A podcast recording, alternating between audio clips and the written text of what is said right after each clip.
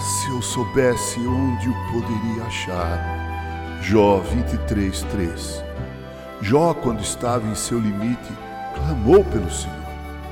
O desejo ardente de um filho de Deus, angustiado, é, mais uma vez, ver a face de seu pai.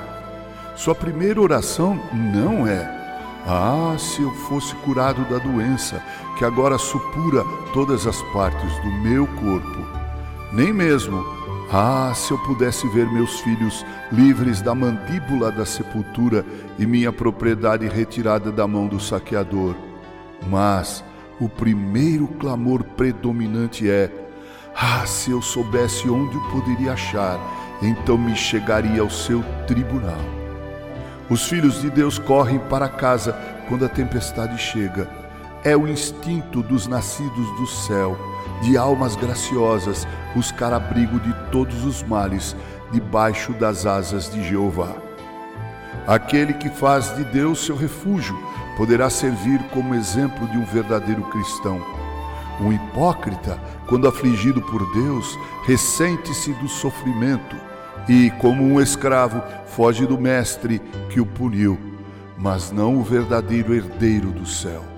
Ele beija a mão que o atingiu e procura abrigo da vara nos braços do Deus que o repreendeu. O desejo de Jó de comungar com Deus intensificou-se com o fracasso de todos os outros recursos de consolo. O patriarca afastou-se de seus amigos pesarosos e olhou para o trono celestial exatamente como um viajante abandona seu cantil vazio e dirige-se rapidamente ao poço. Ele diz adeus às esperanças terrenas e clama: Ah, se eu soubesse onde o poderia achar! Nada nos ensina tanto sobre a preciosidade do Criador como entendermos o vazio de tudo ao nosso redor. Afastando-nos e desprezando as colmeias terrenas em que não encontramos mel, mas muitos ferrões afiados, alegramo-nos nele, cuja fiel palavra é mais doce que o mel, que o favo de mel. Em todas as provas, devemos buscar primeiro constatar a presença de Deus conosco.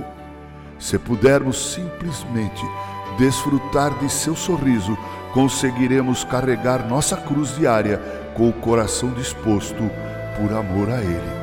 Charles Spurgeon